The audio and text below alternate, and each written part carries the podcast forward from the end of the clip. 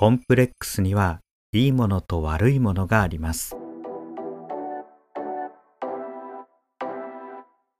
皆さんこんにちは。マインドフルネス瞑想ガイドのメディテラスへようこそ。いつもご視聴いただきありがとうございます。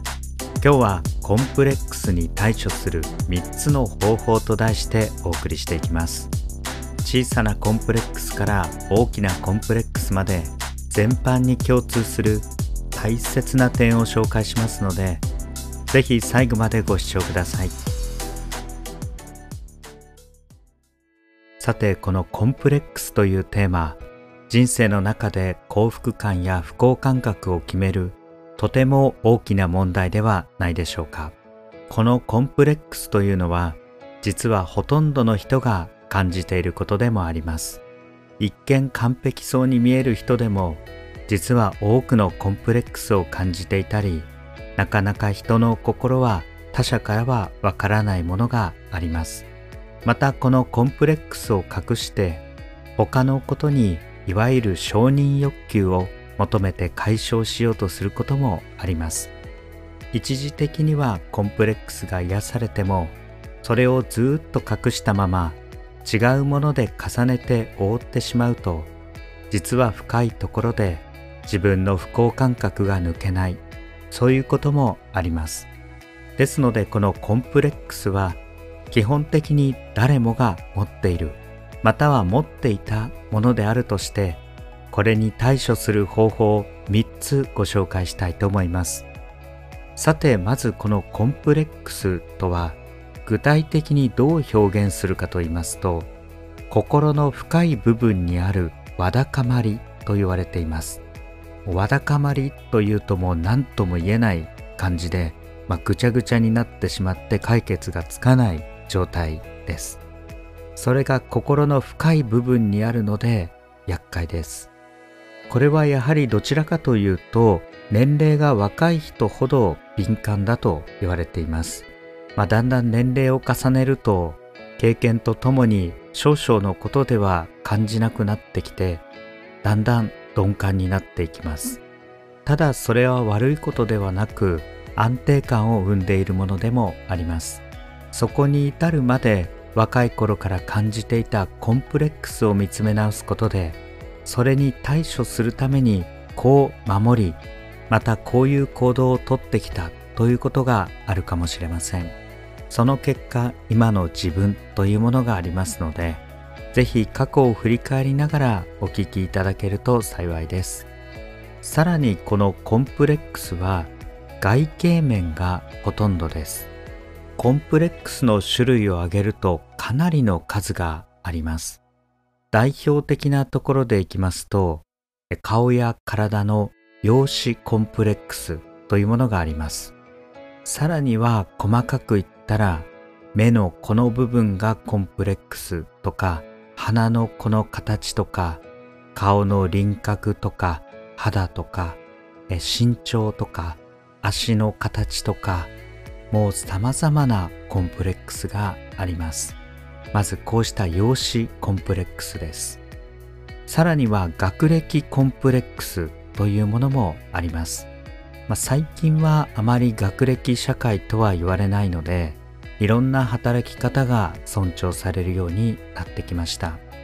しかし特定の業界や分野などではやはりこの学歴がものを言う社会もあります。この学歴コンプレックスの中でも同じ優秀な大学を出てればいいかというとその中でもたくさんの競争があります。点数が何点だったとか U の数が何個あったとか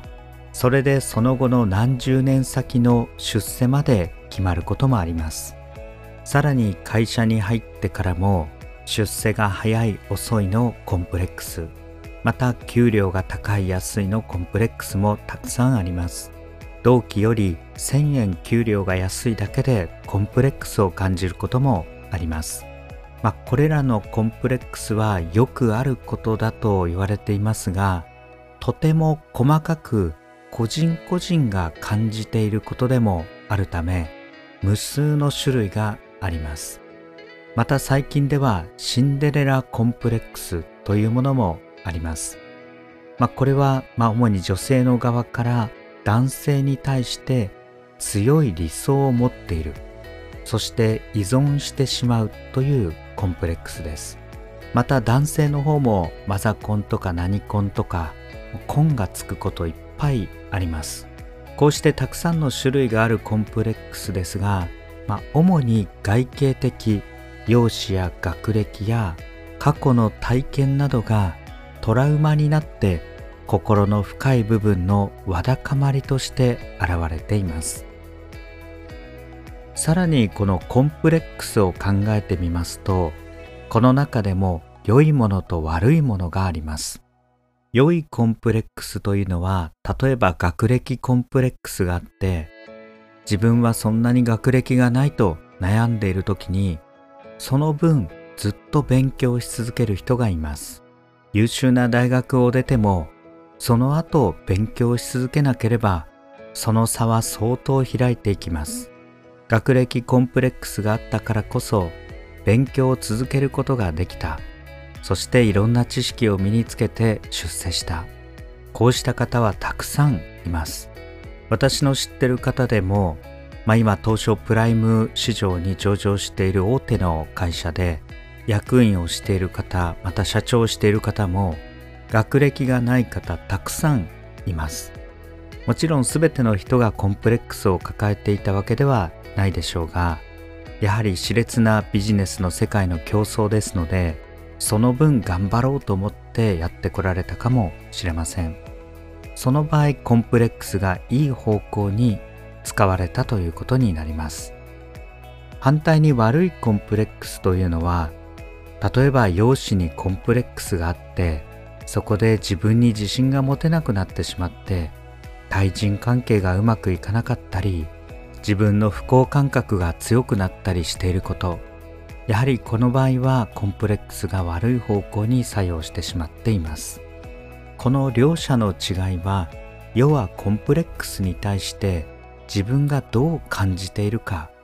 捉え直していくかということが分かれ道になっていきます。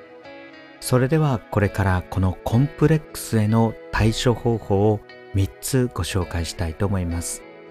まず1つ目は先ほどの良いコンプレックスの例のようにプラスに捉えられないかを考えるということです。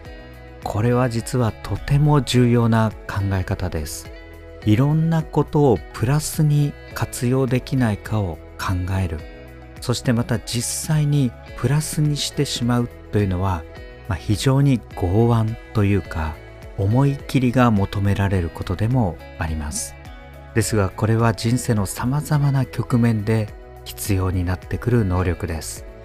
常にこれをプラスにできないかを考える。嫌なことがあった失敗したっていう時にも転んでもただでは起きない精神。これがあれば全天候型というか雨が降っても雪が降っても嵐になってもプラスになる。この道を探せる人はすごい素質があると思います。これを過去のトラウマとかコンプレックスに当てはめて考えてみるとまさにその過去を克服するということです過去こういうことがあったな嫌だったなと思うこともありますけれどもそれに対する自分の評価は変えることができます。まあ、そう言っている自分自身もですね、過去本当に頭が悪くて悩んでいました。結果的にそれなりの学歴ではあると思うんですが、もうそんなの関係なくですね、もっと前からの、例えば小さい頃友達と比べて計算が遅かった、それで頭が悪い悪い言われるわけですよね。そういうのを聞いて育つとやはり自分は頭が悪いんだと思ってしまってなかなか抜け出せないそうしたループにはまることもありましたそれで自分を限定してしまって自分はこれぐらいしかできないんだとか自分はこんなもんなんだとか思うことがよくありました、まあ、その時にですねこのプラスに転じられないかっていうことを考えてみたところまあ、人より、まあ、例えば計算とか勉強に時間がかかるんであれば、まあ、時間をかければいいんじゃないかと思ったんですね。まあ、人が30分でできる試験を、まあ、自分がま1時間かかってしまうんであれば、まあ、1時間かかってももうしょうがないと。で現在のいろんなまあ試験っていうのは限られた時間内で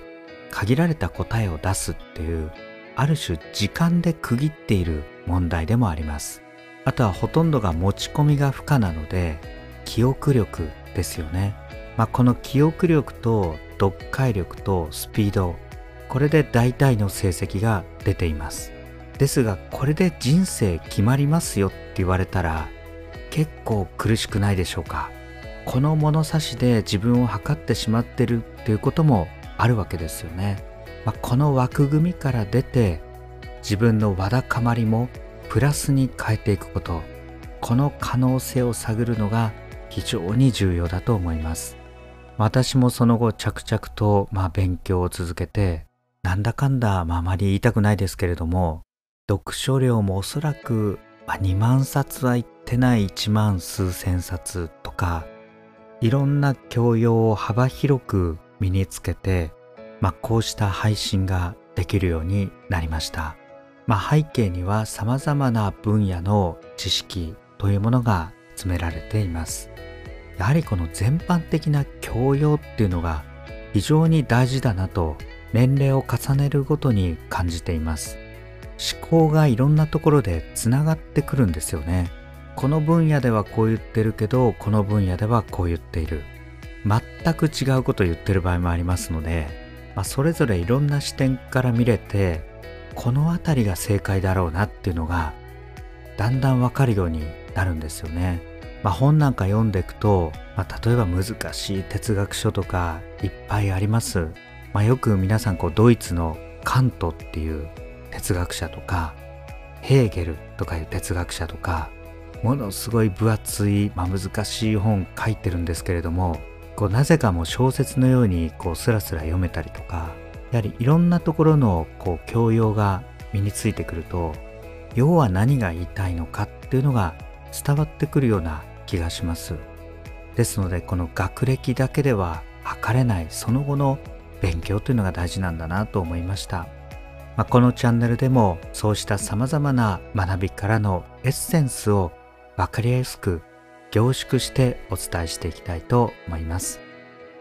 さらにコンプレックスに対処する2つ目の方法はチャームポイントに変えるということです。これはですね、一番目も難しいかもしれないんですが、さらに上級者です。これができたらすごいですよね。私はこれすごいなと思うのは、やはり、まあ、テレビやですね、YouTube とか見てて芸人さんってすごいですよね。この全てを笑いに変えながらネタにしてますよね。本当は悪いこととか普通に考えたらコンプレックスになるようなことも全部ネタに変えられる。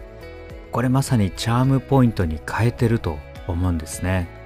やはり悩んだらマイナスになりますけれどもまず第一段階目でプラスにできないか、または教訓をつかみ出せないか、それを考える。次にはさらにこのマイナス部分を使ってチャームポイントにしてしまうことで使ってしまうっていうことですね。まあ、隠してるよりも逆に公開してしまうとか、時に有効だったりします。まあ、本当は人に言いたくないことたくさんあります。まあ、例えば持病とかですね。あんまり人に言いたくないですし、ちょっとプライドも傷つきますし、隠しておきたいものだったりしますけれども、やっぱりでも友人とかが、まあ、そういうのを打ち明けてくれたらですね、何とかしてあげたいって思いますよね。まあ、そういうことをさらけ出すことも時には必要で、自分に素直になって人の温かさを知るみたいな、まあ、それを受け入れるような自分も心を作る、まあ、これもマインドフルに生きる上で、まあ、とっても大切だと思います。そしてさらに3つ目なんですけれどもこれは受け入れる好きになるということです。この2番目のチャームポイントに変えるっていうのが上級者だとお伝えしましたけれどもそのためにやるべきことがこの受け入れる好きになるということです。まず好きになれないとしても受け入れるということ。これができるかどうかでコンプレックスを良い方向に変えられるか、まあ、自分の不幸感覚の種にしてしまうのかその分かれ道になるんですね、まあ、よく考えたらコンプレックスっていうのは本当に自分の中だけの話ですので誰にまあ言う必要もないですよね。でそれを認めたところでそれも言う必要がないので自分はこうなんだって認めてしまうととっても楽になります。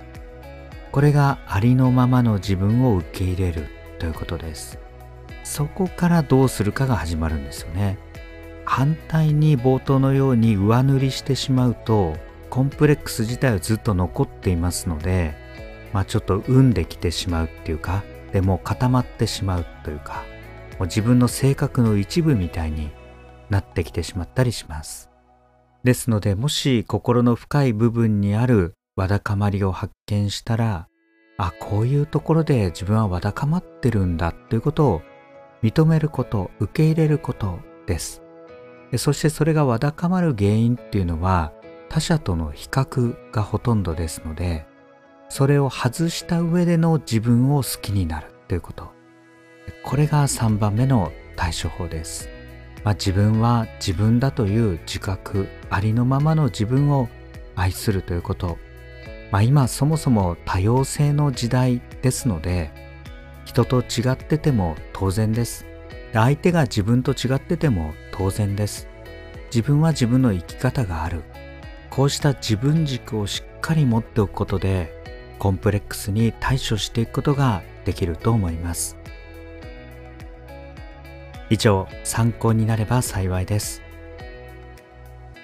最後までご視聴ありがとうございました。